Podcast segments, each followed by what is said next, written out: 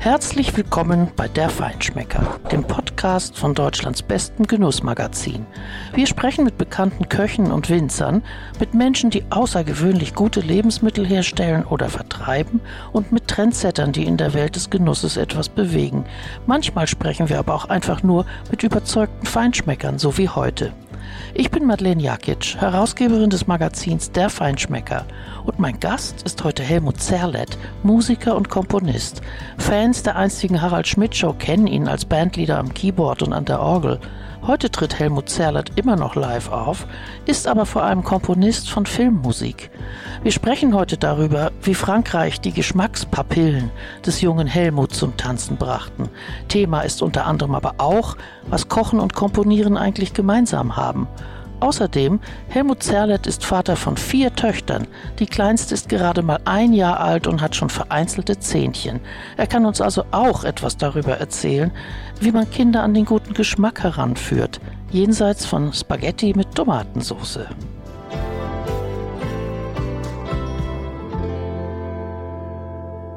Lieber Helmut, wir sind hier in deinem schönen Tonstudio. Ehrlich gesagt, für einen Laien wie mich sieht es aus wie ein Cockpit. Ich hoffe, wir heben nicht gleich ab. Die vielen Knöpfe. Wenn ich dich jetzt fragen würde, in was für einer Stimmung du heute bist, was würdest du mir da antworten? Toll.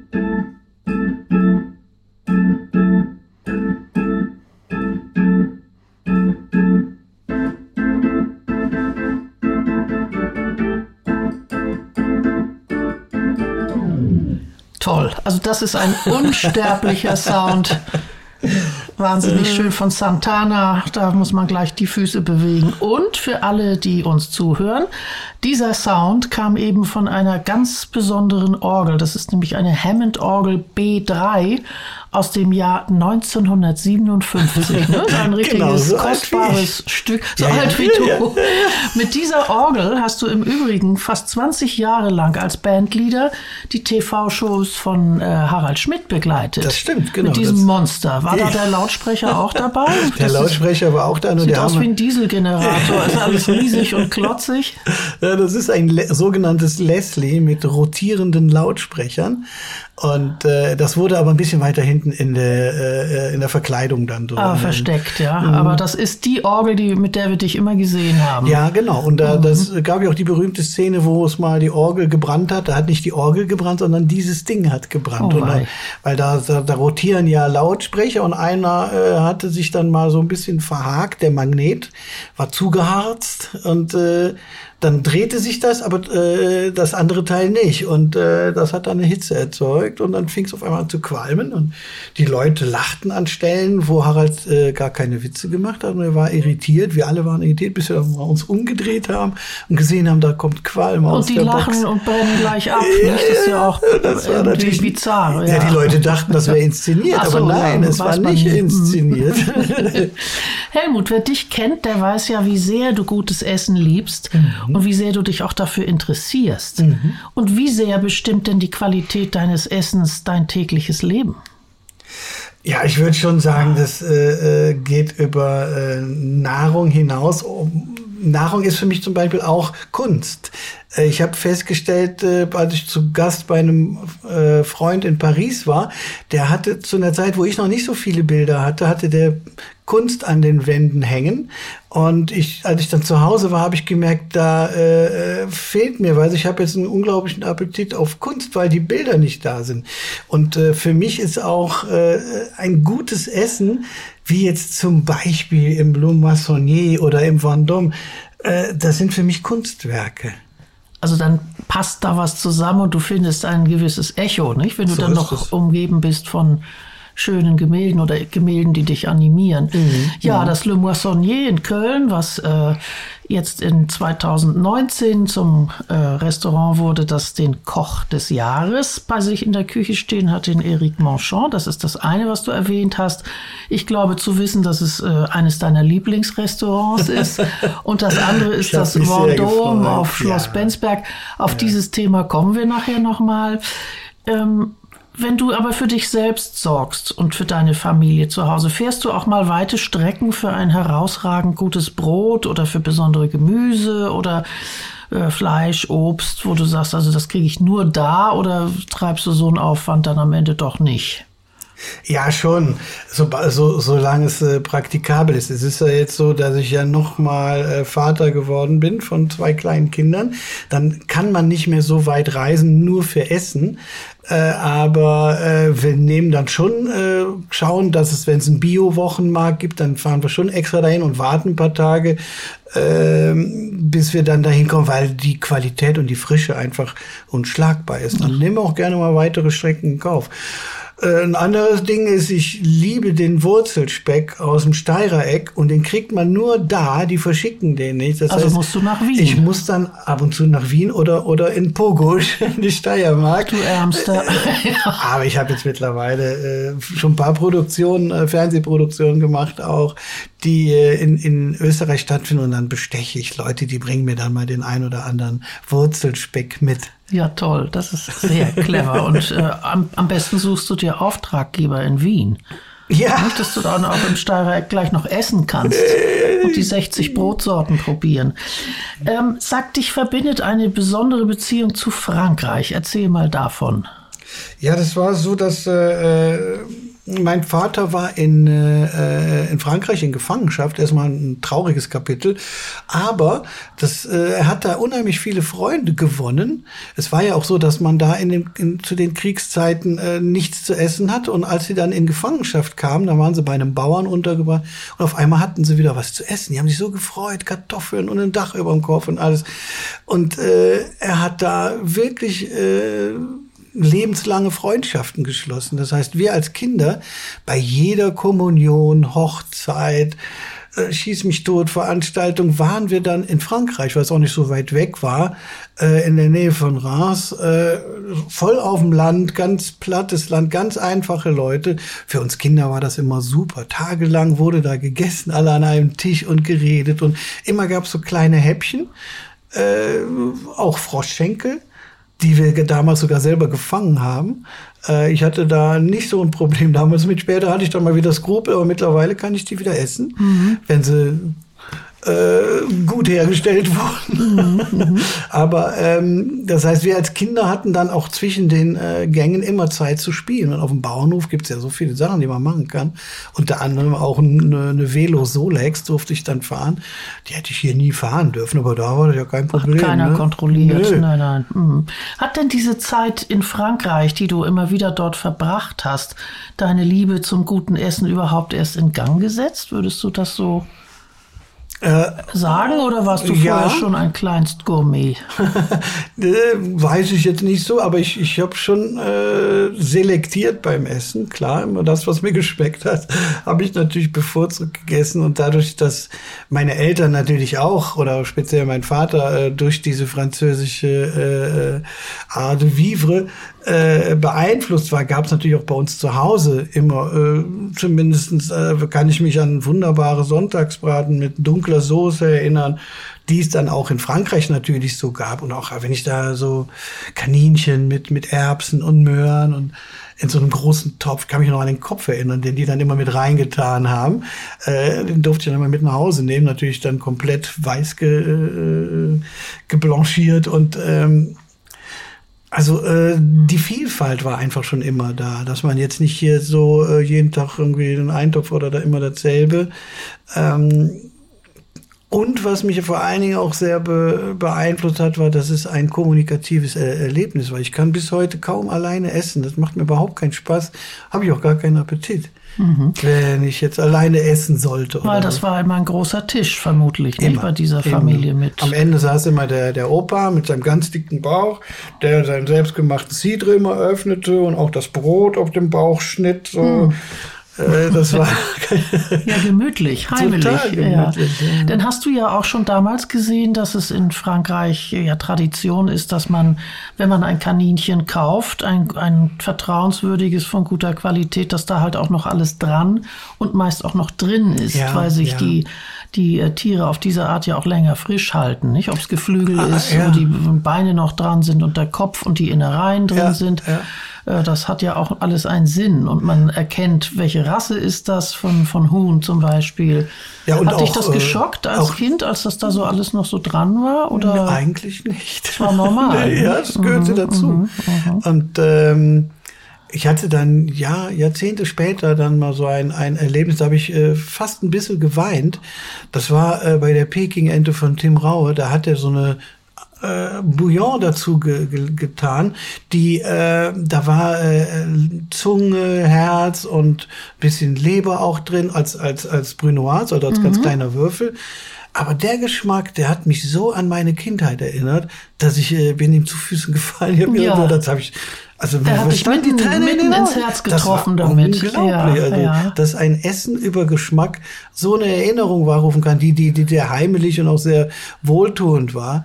Äh, in einer Form, äh, wie ich sie vorher noch nicht kannte. Es ist fantastisch. Auch mhm. Gerüche, gute Gerüche, ja. die einen an etwas erinnern ja, und Geruch ja, und Geschmack ne, hängen ja sehr zusammen. Das stimmt. Wer hat denn bei dir zu Hause gekocht? Deine die Mama. Mutter? Ja, dein Vater nicht. mein Vater überhaupt nicht. Das äh, war so. Der war halt arbeiten und äh, sie hat halt immer äh, gekocht und äh, legendär für mich immer noch der Sauerbraten, der rheinische mit, mit Klößen und mit Rosinen und dunkler Soße Soße mit, mit äh, Printen aus Aachen äh, angedickt und so. Das äh, mache ich selber heute auch. Okay, so wie es deine Mutter auch gemacht so hat. So eine Art, ja. ja. Also du bist Nur, dass wir diesmal Biofleisch nehmen halt. Ja.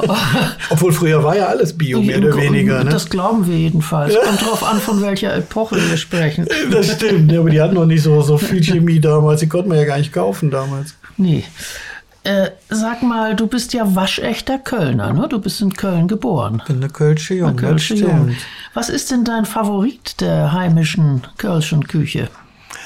Wie ich schon sagte, die, äh, der, der, Sau, der Surbrode. Der Surbrode. Aber ich habe auch gerne äh, äh, Himmel und Erd, also sprich äh, äh, ähm, Flönt, wie, wie wir die besondere Zubereitung der Blutwurst nennen, mit Apfel oder halt auch mit Reibekuchen und so. Also es macht schon schon sehr viel Spaß diese äh, und ich bin natürlich auch ein sehr großer Fan von Halve Hahn.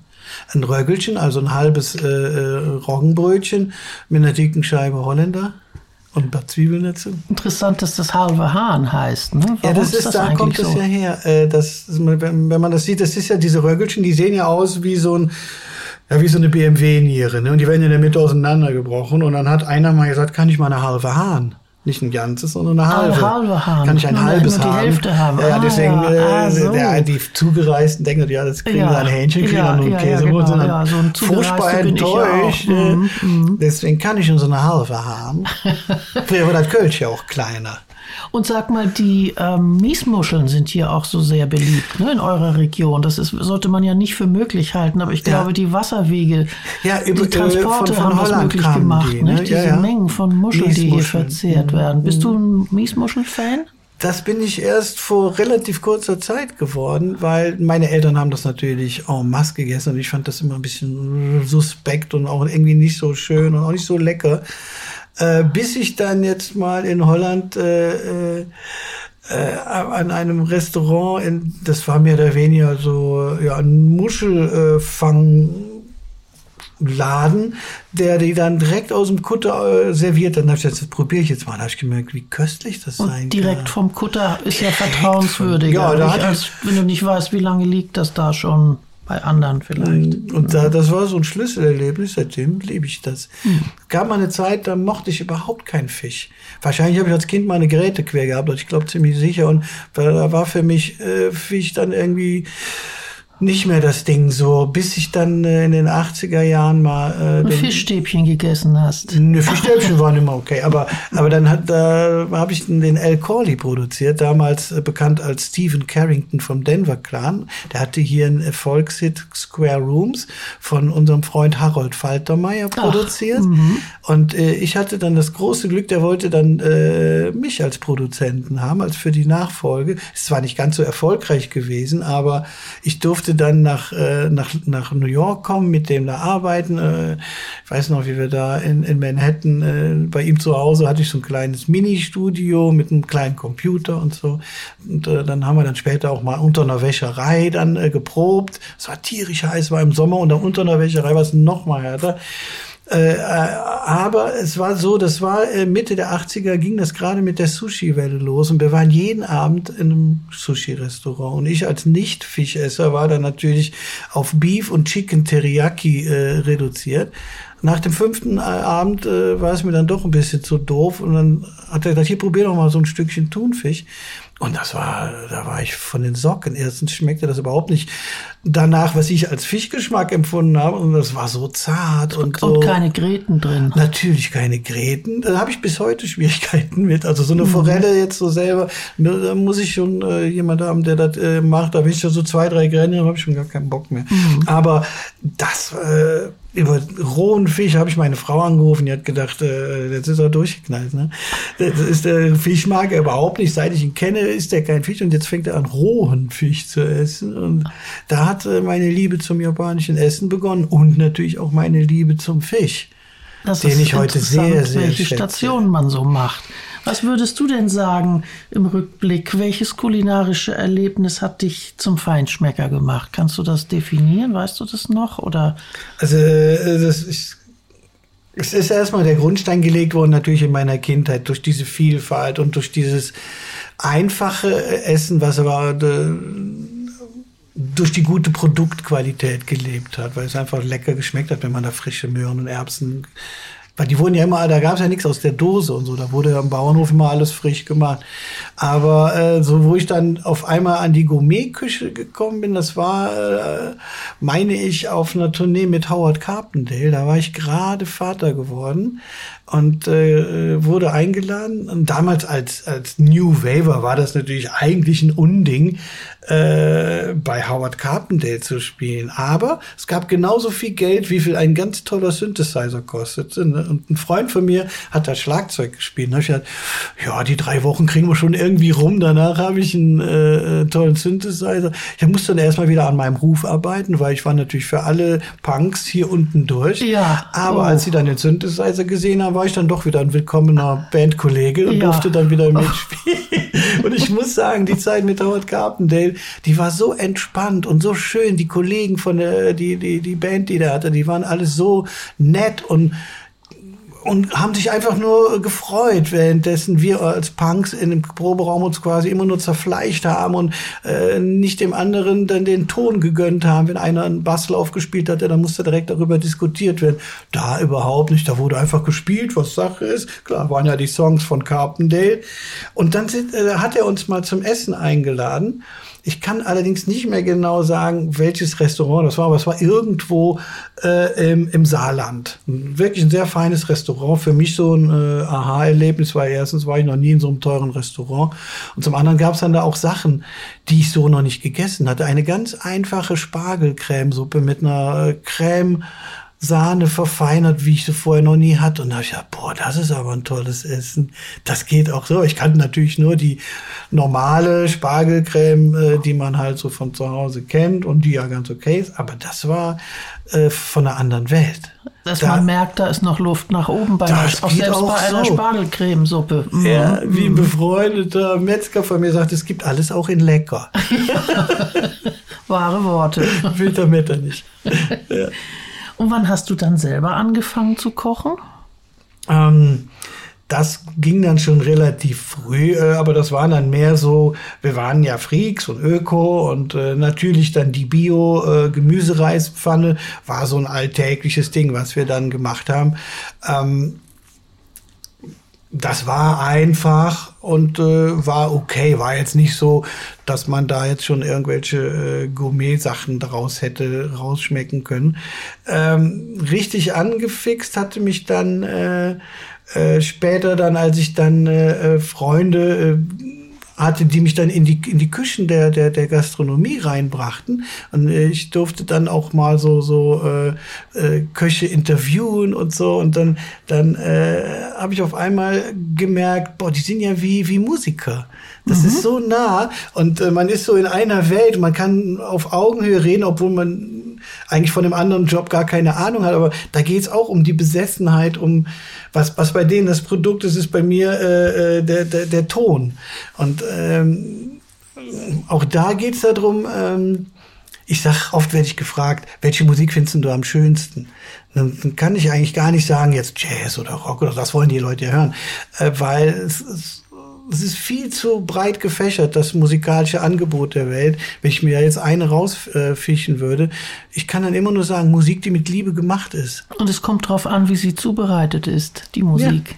Das wäre Genau übrigens so äh, meine nächste Frage gewesen. Kochen und Komponieren, Mhm. das sind ja beides ganz kreative Prozesse. Also die kann Absolut. man wirklich auch miteinander vergleichen. Absolut, ne? absolut. Auch diese Kreativität. Weil ich denke, ein guter Koch, der kocht ja jetzt nicht nur nach Rezept. Vielleicht hat er sich irgendwann mal was notiert, was ihm gut gelungen ist, aber der macht wie ich, der setzt sich hin und denkt, ah, jetzt habe ich hier einen Blumenkohl, da habe ich eine Sellerie, hier habe ich eine Foie Gras, was kann man jetzt da machen irgendwie? Kriegen wir das hin? Ich gehe hin, und sage, ich habe jetzt hier den Synthesizer, dann habe ich hier noch ein Tambourin und hier habe ich noch ein Mikrofon, das könnte ich in ein Hallgerät stecken. Ich versuche aus den Sachen, die man so hat, äh, was Gutes herzustellen. Und auch da kommt es drauf an, habe ich jetzt ein gutes Mikrofon oder habe ich jetzt ein gutes Tambourin und habe ich einen guten Synthesizer, der klasse klingt, dann kann man daraus, aus den Komponenten, kann man auch was Schönes bauen. Kann man auch machen, indem man mal Grenzen überschreitet. So Dinge, die macht man eigentlich Ja, nicht nach der genau, strengen genau, Lehre, ja. aber nur Da so kommt man an. in neue äh, Sphären. Nicht? Ich weiß, mal gab es so ein. Erlebnis, äh, dass ich hier in Köln in einem Studio war und das war so einer von der Technischen Hochschule und der kam immer in Pantoffeln zum Mischpult an und ja, wir hatten kein Geld und der war halt so nett und hat uns da für wenig Geld da reingelassen. Aber dann äh, habe ich gesagt, ja, die Bassdrum, die hätte ich gerne, dass die in den Hall geht. Und das war für den, nee, das geht nicht, da geht die und äh, mach die doch mal lauter, die Bassdrum. Dann hat er so ein bisschen gedreht und ich gesagt, nee, richtig laut. Und dann bin ich hingegangen, hab selber mal so Richtig gedreht, voll ja. gedreht, dass die richtig so am Zerren war und der Hall richtig wie ein Donnerhall war. Sag ich, ja, so soll die Kette. Nee, da mache ich nicht mit. Das ist, äh, das ist Verzerrung, das kann man nicht machen. Da haben wir dann die Arbeit beendet und äh, ich bin dann äh, glücklicherweise habe ich über die Can-Leute dann die Connection nach London bekommen. Und da war es genau andersrum. Wenn ich da ankam und sag, kann man die nicht ein bisschen lauter machen, dann haben die direkt das viel lauter gemacht oder ganz anders noch äh, entwickelt, als ich mir das hätte träumen können.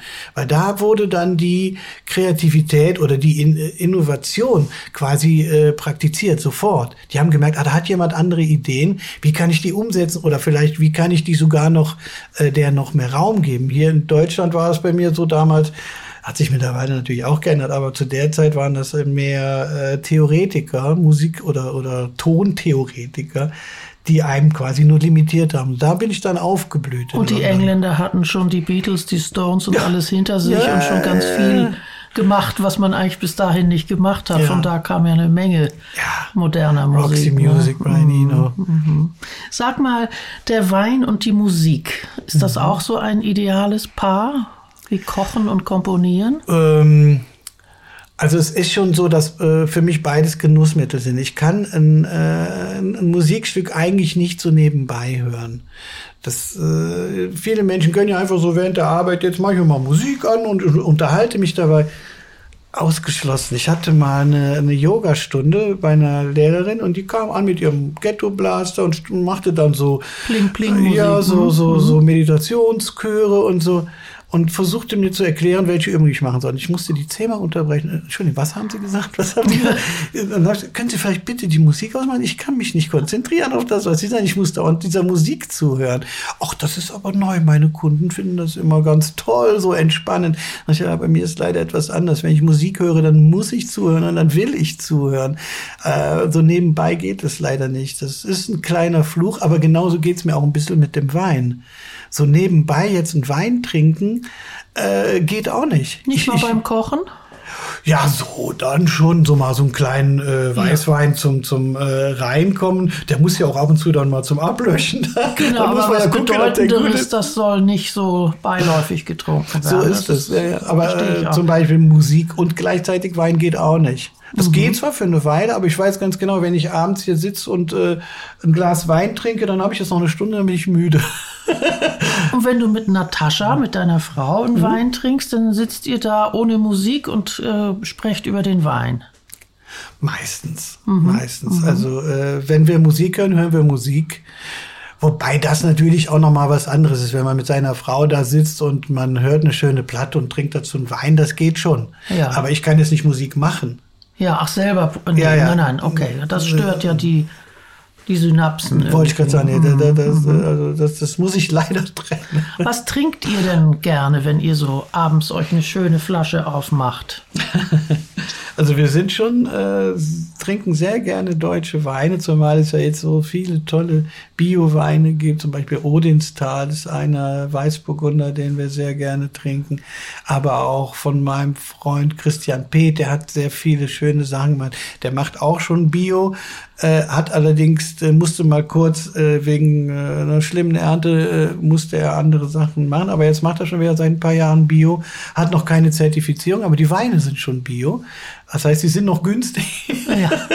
Die werden alle mal teurer werden. Und da haben wir auch viele von. Und ähm, ja, natürlich, äh, wenn ich da an äh, Dönhoff denke, da habe ich noch so eine wunderbare Flasche im Keller. Das ist natürlich, ich habe äh, Natascha, die war gar nicht so eine Weintrinkerin. Und dann waren wir im Grill Royal in Berlin und dann habe ich äh, eine Flasche Dönhoff bestellt. Und da war sie einfach, meinte, boah, sowas habe ich ja noch nie in meinem Leben getrunken. Ich übrigens auch nicht. Äh, das war wirklich so ein wahnsinnig toller Riesling, wo man dann quasi jeden Nicht-Trinker äh, bekehren kann. Also das war der Moment, wo sie bereit war, dich zu heiraten. Zum Beispiel. Zum Beispiel. Und sag mal beim Kochen, äh, bist du da eigentlich einer, der eher freihändig kocht? Also jetzt nicht nach Rezept, sondern nach dem, was ihm einfällt oder was du siehst, wenn du einkaufen gehst? Was bist du für einer? Äh, beides. Ich lasse mich von, von Rezepten inspirieren. Zum Beispiel gibt's ja so Zeitschriften wie den Foodie oder auch den Feinschmecker, wo man dann ab und zu mal Anregungen kriegt. Ich mache dann aber nicht immer alles genau nach Plan, sondern äh, versuche dann ein bisschen so mit meinem Verständnis das anzugehen. Ich interpretiere das dann manchmal, äh, weil ich es auch äh, oft gar nicht genau so, gut, man kann natürlich genau alles abmessen und so, aber ähm, manchmal mache ich ja dann noch andere Mengen und äh, dann, dann, dann muss man da schon ein bisschen improvisieren. Äh, Zumal bei den Soßen, äh, ja, also auch da kommt es ja manchmal auf kleinste Dosagen an und so. Aber am Ende ist das, ähm, was ich nenne, emanzipiertes Kochen.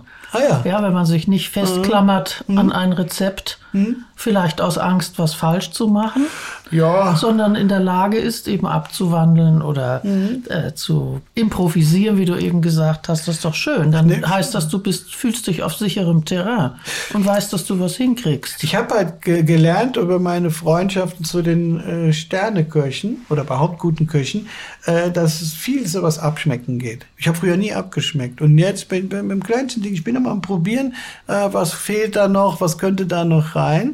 Äh, die haben mich auch mal gefragt, hier probier mal, was fehlt da noch? Ich Die Koch. bei denen die Köche, du in der Küche warst, Genau. ja. Und äh, dann ähm, war, war ich auf einmal in der Position, wie ich soll jetzt sagen, dass da noch was reinkommt. Ja, ja, klar.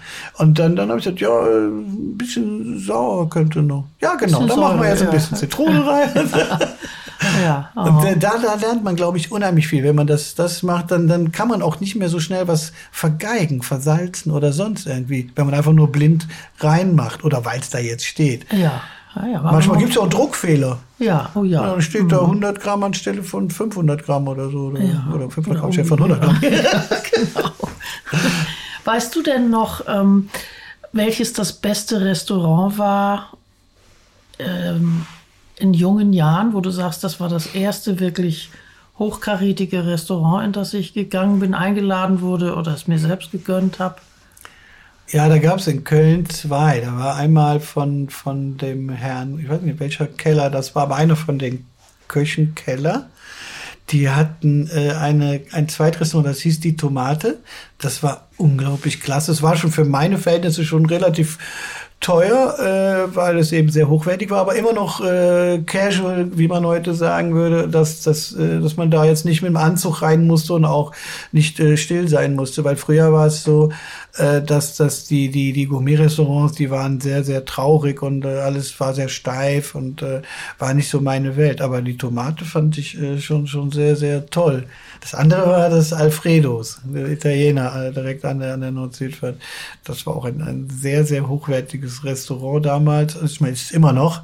Äh, ich war nur jetzt schon länger nicht mehr da. Aber der, Der, singende Patron. der, der Singende, genau, der, Der der Sohn macht das ja jetzt, Ja. Mhm. genau. Und der ist auch sehr, sehr nett. Und äh, als ich letztes Mal da war, das war auch sehr, sehr köstlich. Wo würdest du denn empfehlen, dass man in Köln hingeht, äh, wenn man mit einem überschaubaren Budget auskommen möchte, aber trotzdem gut essen? So äh, ja, ähm, das Maibeck zum Beispiel. Das finde ich äh, preis-leistungsmäßig hammermäßig. Und ist auch eine schöne Lage direkt am Rhein. Äh, ist eine Ecke, wo man als Köln nicht so oft hinkommt, weil das so, so touristisch ist, direkt am Bahnhof und am, am Rhein. Aber ähm, dann ist man auch mal gerne mal als Kölner für eine kurze Zeit Tourist und die sind auch sehr freundlich und äh, da trifft man dann auch mal Kollegen. Ich habe letztens da den, den Tatort-Schauspieler getroffen und äh, konnte man sich ein bisschen austauschen. Und, äh, und da wir ja, wie ich schon gesagt, mit kleinen Kindern unterwegs sind, auch das geht da ganz gut. Die sind da sehr unkompliziert. Oder Ochs und Klee war auch klasse. Die haben auch unten noch so ein, ein etwas einfacheres, wo man auch äh, mit ungeduldigeren Kindern schnell mal was essen kann.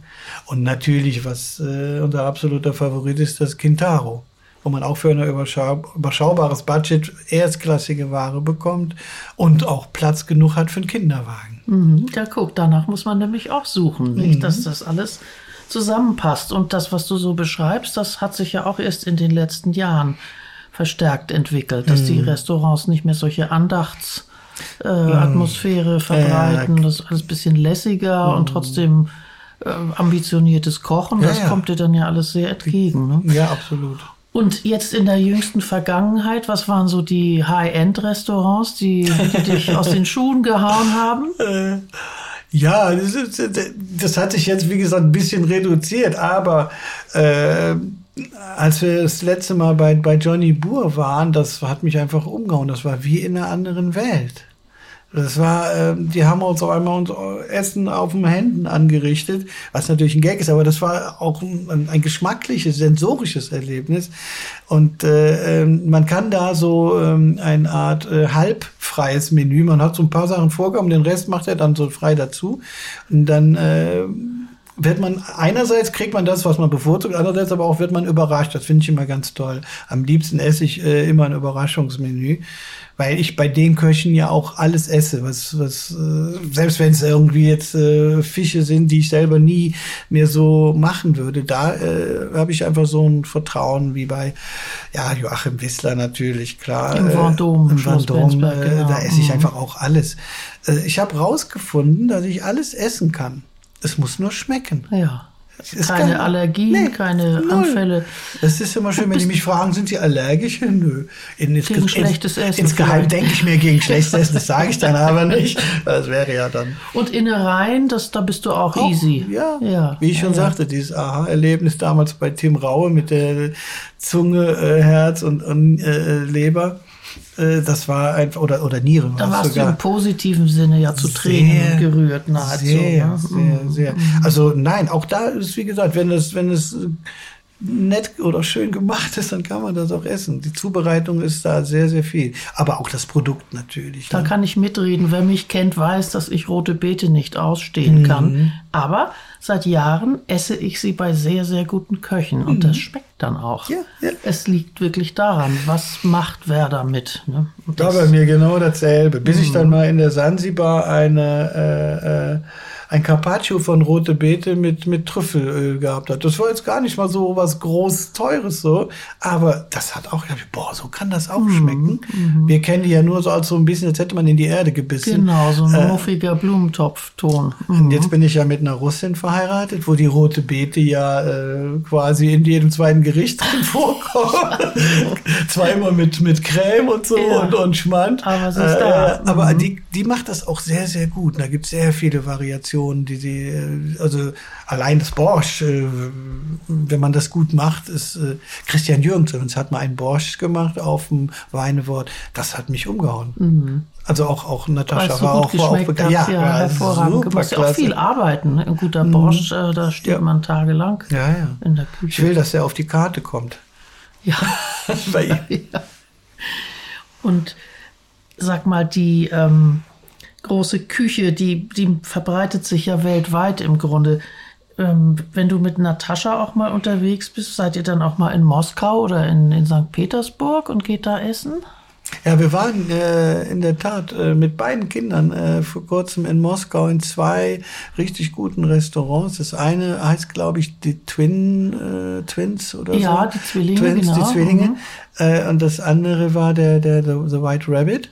Äh, was mir erstmal, was mich erstmal beeindruckt hat, beide Restaurants haben fast durchgängig auf. Man kann also auch nachmittags um vier essen. Äh, mit einer Riesenbrigade auch alle, äh, die man sehen konnte. Und äh, es war absolut ein, ein Himmelreich für die Kinder. Die konnten da rumtoben und alles. Und Ach. die wurden mit, mit Stiften bewehrt. Und es gab riesige Plüschsofas, wo die drauf rumkrabbeln konnte. Äh, also für, für äh, ja, also für, für hiesige Restaurants würde ich denen empfehlen, dass die sich da ein bisschen Beispiel dran machen, weil es würden viel mehr Leute mit Kindern kommen, wenn es äh, und auch gerne viel Geld für gutes Essen ausgeben, wenn es die Möglichkeit gäbe, dass die ihre Kinder mitbringen können, weil niemand will die Kinder dann äh, nicht mitnehmen oder oder einen Babysitter, das geht ja manchmal auch nicht. Wir hatten ja letztens das Ergebnis, waren wir fertig zum Anziehen und sie sah die Babysitterin und direkt war ein Schreikrampf. Also gut, äh, ist alles ins Wasser gefallen. Seid zu Hause Nee, geblieben? Ja, ja, man da wird dann ja auch erpressbar als Eltern, es weil gibt Kinder so- das schon So mitkriegen. ist es. Und es gibt Mhm. sogar da äh, Shows. Manchmal haben die so Puppentheater, wo die dann die Kinder äh, quasi in einem anderen Raum da bespaßen, während die Eltern sich das Zehngang-Menü degustieren. Sag mal, du warst ja viele Jahre Mitglied in verschiedenen Bands und auch selber lange, lange Zeit Bandleader. Wenn du mit deinen Musikerkollegen unterwegs warst, wer hat denn dann bestimmt, wo es zum Essen hingeht? Haben die dich immer gefragt, weil du dich auskennst? Ähm, ja, nicht unbedingt. Ähm, jetzt zum Beispiel bei, bei der, äh, ich war ja lange Zeit Mitglied der Westernhagen Band. Und äh, da Westernhagen auch ein, ein großer Japan-Fan war, war da, äh, waren wir häufiger auch mit der Band da. Dann gibt's natürlich auch die Fraktion, die lieber in Brauhäusern ist. Dann richte ich mich da immer so ein bisschen schon nach der Mehrheit. Aber wir hatten zum Beispiel äh, in der Bläsersektion äh, eine Bläsersektion, das war die, die Kickhorns. Das sind die Bläser, die auch bei Eric Clapton spielen. Und äh, einer davon war, äh, der lief nur mit dem äh, Restaurantführer durch die Gegend. Über den habe ich uns das La Société in Köln kennengelernt. Das kannte ich vorher gar nicht. Und so habe ich mich mit Peter Hessler angefreundet, äh, weil der sagte, hier, kennst du das? La Société in der Kiefhäuserstraße. Wie Kiefhäuserstraße? Das kann nicht sein, das Studentenviertel. Da sind nur Punks und äh, aber ist in der Tat ein wunderbares, süßes, kleines Restaurant äh, mit äh, einer Art französischen Küche, ganz liebevoll gemacht und ein ganz hervorragende Gastgeber da. Und äh, man, ich habe immer zwei Gerichte bestellt und mindestens drei bekommen und so. Das war immer, ich war immer übervoll. Und so ist es, bin ich über die Band dann quasi auch noch mal zum zu einem anderen Gourmet geworden, noch noch bewusster. Es ist ja eigentlich auch ein bisschen so, wenn man auf Tournee ist, ist man ja so ein bisschen heimatlos, ne? Mhm.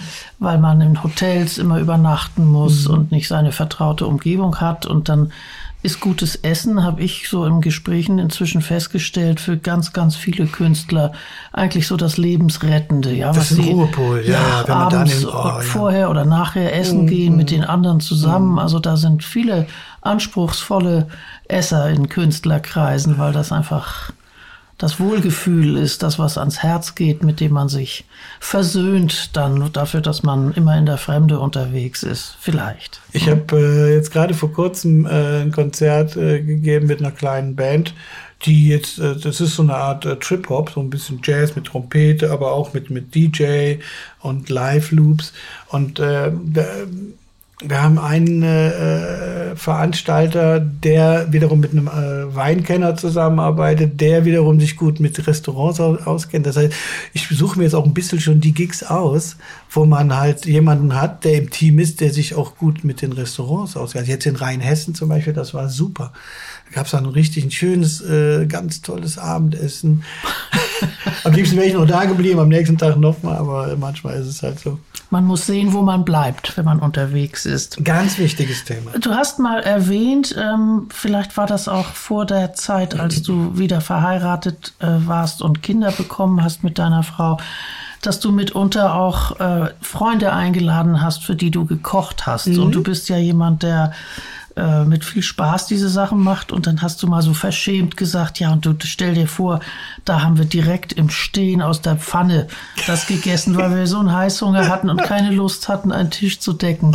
So das ist, ist doch auch schönes Erlebnis, so nicht? Ist es. Ja, ja, ja, ja, klar. Mhm. Ich, äh, ich habe auch, äh, ich lege immer sehr viel Wert, dass man eine Küche hat, die ein bisschen größer und, und offen ist, wo man auch zu mehreren dran stehen kann. Am liebsten eine Theke, wo man rundherum was machen kann und wie ich schon sagte, sind ja viele meiner Freunde auch äh, aus der Gastronomie oder äh, aus der Umgebung. Und äh, dann kommen auch schon mal Köche zu, zu mir und dann, wenn dann da irgendwas da gerade so, so Carabiniero in der Pfanne da brützelt, dann kann man den auch schon mal so. Ja, klar. Oder, oder dann hatten wir mal so, so, so ein äh, Gelbflossen-Thunfisch. Den wollten wir eigentlich äh, schön äh, auf den Tisch äh, bringen. Nee, nee, den wurde direkt also direkt das Sashimi so weggeschnitten. Da war nichts mehr zum, zum Erwärmen später da. Den haben wir quasi roh weggegessen. Für viele Männer liegt der Reiz am Kochen ja auch an diesem hochwertigen Equipment, also an Sachen, die auch die Profis haben jo. und die vor den Freunden Eindruck machen. So tolle Messer, Kupfertöpfe, ein riesiger Backofen, so. eine Berkel, ein Thermomix, ein Pacojet, ein Vakuumierer, ein Dampfgarer, ein Weinklimaschrank und so weiter und so weiter. Erkennst du dich da selber ein bisschen wieder? Was hast ich, du davon jetzt? Ich Gib's hab, mal äh, zu. Bis auf ein Pacojet habe ich, glaube ich, so alles. Also, was ich gerade aufgezählt habe. Das ist ja toll. Ja, ähm, Pacojet ist noch so an der Grenze, die, die ich dann doch denke, weil wie oft benutze ich den jetzt wirklich? Ja, aber, nimmt ja Platz weg und wie mm. oft benutzt aber man Aber in Hammer haben wir einen, äh, Thermomix. Für zahnlose Kinder auch ideal. Absolut. Ja. Du hast eine Berkel in Schwarz. Mhm. Ich nehme mal an, du hast sie dir in Schwarz angeschafft, weil das zu deinem schwarzen Flügel passt. genau. Weil du natürlich dich so einrichtest, dass wenn du im Bereich des gemeinsamen Familienwohnraums bist und an deinem Flügel sitzt und ein bisschen spielst, dass du sie dann auch verliebt angucken kannst, die Berkel. Die Berkel hat schon einen zentralen Platz. Äh, mhm. Die ist genau zwischen Flügel und Küche. und die Küche ist mittlerweile auch schwarz. Ich hatte ein bisschen Schiss, die, die, die schwarz äh, zu, äh, zu vertäfeln weil ich dachte, oh, das wird nachher zu dunkel. Aber das Gegenteil ist der Fall, weil das Schwarz wirkt wie ein Spiegel. Es ja. ist total hell. Ja, es auch glänzt. Ja, ja, ja. ist natürlich mit kleinen Kindern äh, sportlich. Schöne Fingerabdrücke. Ja, ja, man sieht auch jeden Fingerabdruck drauf, aber das ist, äh, wie gesagt, sportlich. Das ist bei der Berkel ja auch. Andere putzen ihre, ihre Harley, wir putzen halt unsere Berkel. genau. Also es ist schon so, dass du die immer noch nach den Jahren regelmäßig benutzt. Oh, Und, ja. Weil manchmal ist sowas ja ein Spielzeug, wo man Stimmt, sagt, ach, jeden Tag sauber machen, habe ich keine Lust, aber das ist nee, nee, kein hab, Ausstellungsstück, sondern hm. das ist ein Familienmitglied, nicht? Die Berke. So ist es. So ist es auch ein mhm. Stück Lebensqualität, weil wenn man das einmal erfahren hat, wie lecker ein, ein frisch aufgeschnittener Schinken schmeckt, das ist einfach kein Vergleich, wenn der im, im äh, eingeschweißt oder selbst wenn er in, in der Metzgerei frisch aufgeschnitten ist, da sind ja wieder ein paar Stunden Zeit vergangen, bis man den dann im Mund hat. Und äh, ich habe also immer im Kühlschrank ein äh, Pata Negra oder ein Parma oder irgendwas Leckeres, was, was da drauf Im Stück, passt. was du dann selber Am Stück, ja, ja, ja. Genau. Mhm, ich schaue mal, dass ich natürlich Stücke kriege, die relativ handlich sind. Es gibt mittlerweile auch äh, so, die so ein bisschen viereckig geformt sind, sodass man nicht so viel Abschnitt hat. Ja, man muss ja, genau. am Ende wird es ja immer enger dann. Ne? Die, auf die Finger äh, aufpassen, genau. Habe mir die auch mhm. gepimpt, dass man die jetzt schön äh, äh, sauber machen kann, ohne Gefahr zu laufen, sich sämtliche oh. Gliedmaßen ja, zu ent, ent, äh, abzutrennen. Ja. Mhm. ähm, ich glaube, wir sollten den Zuhörern noch mal sagen, dass du ja wahrscheinlich ein großer Frauenversteher bist. Du bist mit drei Schwestern aufgewachsen oh, und hast heute vier Töchter. So Isis, Jana, mhm. Katharina mhm. und Lara. Genau. Genau und die zwei letzten, die ich aufgezählt habe, die sind noch ganz klein. Mhm. Die Kleine ist gerade ein Jahr alt geworden und hat äh, wenige Zähne, aber ist, äh, glaube ich, trotzdem eine Kulinarikerin. Was magst du eigentlich an Frauen? was, mach, was macht sie dir sympathisch? Oder sind sie dir gar nicht sympathisch? Ah, ich war von, von Geburt ein, ein etwas kleinerer Junge. Und hatte äh, nie so dieses äh, Macho-Gefühl, dass ich jetzt irgendwie zeigen muss, ich bin der Stärkere oder so. Und da kam ich bei Frauen irgendwie mit besser zurecht. Also ich war auch schon in der Grundschule, war ich zum Beispiel im, im, äh, als einziger Junge im Handarbeitskursus, ähm, weil ich fühlte mich da einfach wohler. Äh, mit Jungs habe ich mich mehr geprügelt. So. Ja, eben bei den Mädchen mhm. gab es vielleicht weniger Haue. Ja. Und kreativere Tätigkeiten vielleicht auch. Zum Kochen, Beispiel, ja, ja, ja. Kochen oder Handarbeiten mhm. oder so. Mhm. Und äh, dann als Frage an dich, du bist ja als vierfacher Vater auch Experte. Wie kriegt man kleine Kinder dazu, Entschuldigung, möglichst vorurteilsfrei zu essen? Also nicht zu allem und zu jedem gleich Bäh zu sagen. Ja, zuallererst ist es so, ich wurde als Kind, ich war immer ein bisschen dünn. So der typische Leptosom. Man hat mich mit sechs Jahren äh, ich sag immer so ins Heim gesteckt. Äh, damals war sechs Wochen äh, im, im Harz in so einem wirklich in so einem Kinderheim, wo die Kinder äh, dicker werden sollten. Und das war für mich die schlimmste Zeit meines Lebens. Wenn ich daran zurückdenke, das war wie im Knast. Mhm. Was Und, musstest du da essen? Ja, man musste einfach das essen, was auf den Tisch kam. Da sind Sachen passiert, die ich hier jetzt gar nicht erzählen mhm. kann, äh, die aber dazu, mich dazu gebracht haben, dass wenn mein Kind keine Lust hat zu essen, dann soll das auch nicht essen. Das Kind wird dann essen, wenn es Hunger hat. Und egal was es ist. Mein Kind wird nicht verhungern. Es wird immer genug zu essen da sein, aber ich werde mein Kind nie dazu zwingen zu essen. Mhm. Ich war ja auch damals, ich war halt eben dünn. Äh, ähm, warum meine Eltern jetzt dachten, das wäre zu wenig, äh, keine Ahnung, es war vielleicht damals so. Der Junge ist zu, so eine, der muss an die frische Luft. Ja, der, der, Junge das muss war an die frische ja Luft. Aber es wurde auch an die Nordsee wurden Kinder verschickt, hm. die im, äh, zu dünn waren ja, in, nach der angeblich. damaligen Auffassung. Ja. Ich meine, wenn man sich auch Filme aus den 50ern und 60ern anguckt, also mhm. da war man füllig, auch um zu zeigen, äh, Wohlstand, es geht ja, gut, den Nach Wohlstand. Nachkriegs, ne, dass man da wieder Wohlstand hat und so. Und äh, ich denke mal, wenn man die Kinder nicht unter Druck setzt, dann äh, kriegen die auch, wenn ich jetzt merke, äh, also äh, Katharina zum Beispiel, die hat mit, äh, mit anderthalb Jahren schon Knochen abgeknabbert. Weißt du, ob sie das jetzt noch machen, aber die ist, äh, oder, oder Oliven ist die. Jetzt immer noch mit drei. Äh, Quatsch, die ist ja jetzt schon vier. Also auf jeden Fall, ähm, einfach unvoreingenommen probieren lassen. Und wenn sie sagt, nee, das ist nichts, okay, dann gar nicht zwingen, irgendwann kommt sie schon wieder dazu. Und sie sieht ja, dass ihr das mit Genuss esst und ihr zwingt das sie ist, nicht dazu. Äh, ich glaube, das macht auch was aus. Ne? Das ist die andere Sache. Mhm. Wenn die sieht, was wir mögen. Wir haben die ja auch schon von klein auf immer mit zum Japaner geschleppt. Die isst jetzt ganz locker die Makis und die freut sich immer auf den Lachs äh, den wir natürlich ohne Soße und so bestellen, aber äh, diese Art zu grillen und diese Art zu essen, diese kleinen Häppchen, jetzt äh, äh zum Beispiel Lotuswurzel, da ist sie ganz scharf drauf. Die gibt's ja immer in den Gemüse, also bei der Vorspeise im Kintaro, so ein Gemüseteller mit, mit äh, gekochtem Gemüse mit einer wunderbaren äh, äh, Konsumé. Und da sind dann diese Lotuswurzeln, die da so, diese Scheiben, diese so, so Löcher ja, drin genau. sind. Und mhm. davon kriegt sie immer eine extra Portion, weil sie die so gerne isst. Wer ist denn bei euch zuständig für die Tischmanieren, die man Kindern mitgibt auf die Reise ins Leben? Ja, das ist schon äh, äh meine Frau. Mehr. Ich bin da eher so ein bisschen der Mann, der abends auch mal ein bisschen äh, schlampig ist und so. Zu Hause zumindest, wenn ich draußen bin, gebe ich mir mehr Mühe. Kann ich bestätigen. Mhm. Mhm. Aber ähm, äh, äh, äh, im Endeffekt schon wir beide, klar. Und, und, auch da ist es halt immer wichtig, wie man es den Kindern vormacht, dass man halt nicht jetzt da so laut schlürft oder wie auch immer. Äh, und auch vor allen Dingen auch ganz wichtig, Handyverbot am Tisch und so, dass man da nicht anfängt rumzudaddeln mhm. oder sonstige Sachen zu genau. Ich mache auch immer Radio aus, Musik aus, alles mich stört es ja, wie gesagt, ja, ein bisschen so, so was nebenbei herläuft. Ne? Lieber Helmut, du bist seit vielen Jahren ein treuer Mitwirkender bei den Wine Awards des Feinschmeckers. Die machen wir wieder im Frühling, wie immer im Grand Hotel Schloss Bensberg, mm. gar nicht weit von dem Ort, an dem du wohnst, mm. in der Nähe von Bergisch Gladbach. Und unsere hochkarätigen internationalen Preisträger aus der Welt des Weins, die haben ja Glück, dass du ihren Gang zur Bühne mit deiner Band ganz formidabel mit Live-Musik begleitest und ihn damit auch leichter machst, wenn sie zur Bühne gehen müssen und ihnen dabei 600 Augenpaare im Publikum mm. zuschauen. Das mm. ist für manche ja nicht so das, was sie am liebsten tun. Und diese Nein. Musik, die macht ihnen Beine. Das kann man wirklich sehen. das freut mich. Wie bereitest du dich auf die einzelnen Kandidaten denn musikalisch vor?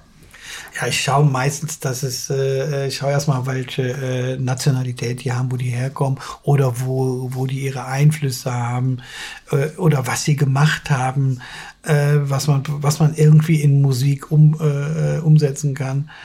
Äh, wenn jetzt jemand aus Israel kommt oder, oder aus Griechenland, dann versuche ich jetzt nicht platt eins zu eins das zu machen, sondern schon äh, zu gucken, was könnte mit Israel zu tun haben, äh, äh, ist aber trotzdem in der Welt, die äh, äh allgemein auch verständlich ist so dass es äh, eben auch immer was Besonderes bleibt und jeder kriegt dazu was speziell auf ihn zugeschnitten. Ja, das, das ist maßgeschneiderte Musik. Ja, das genau. Ist das ist halt jedes Jahr was anderes und deswegen auch für uns auch immer spannend, wenn wir dann äh, erfahren, äh, welche Nationalität oder was derjenige gemacht hat.